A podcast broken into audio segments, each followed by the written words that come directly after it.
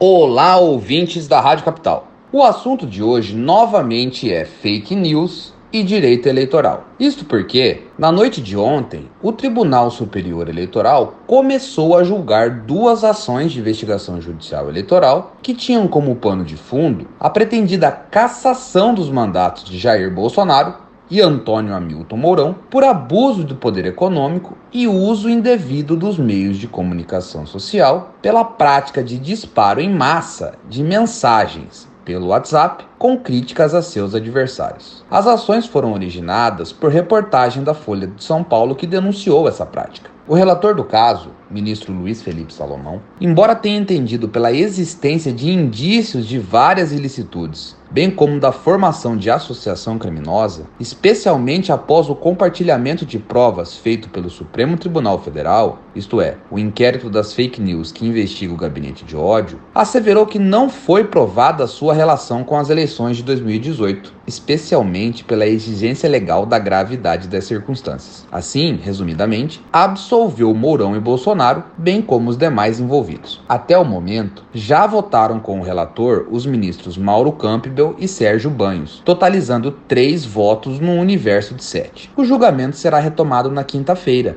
a partir das 9 horas da manhã, no horário de Brasília. No entanto, e é bom que se diga, o Tribunal Superior Eleitoral já aproveitou do julgamento presente para fixar uma nova tese, atualizando sua jurisprudência, a saber, a de que é possível enquadrar as redes sociais no conceito de uso indevido dos meios de comunicação social, a que faz alusão à legislação eleitoral, para fins de reconhecimento de abuso de poder e, portanto, cassação de mandato e declaração de inelegibilidade. É uma mensagem explícita da Corte Superior Eleitoral para os players e partidos políticos, tendo em conta as eleições do ano que vem, a tendência é de resultado unânime pela absolvição de Bolsonaro, mas, por outro lado, com a fixação da importante tese que, em boa hora, considerando a evolução tecnológica, atualiza a jurisprudência eleitoral, proibindo o uso enviesado por partidos e candidatos das plataformas de redes sociais, como Facebook,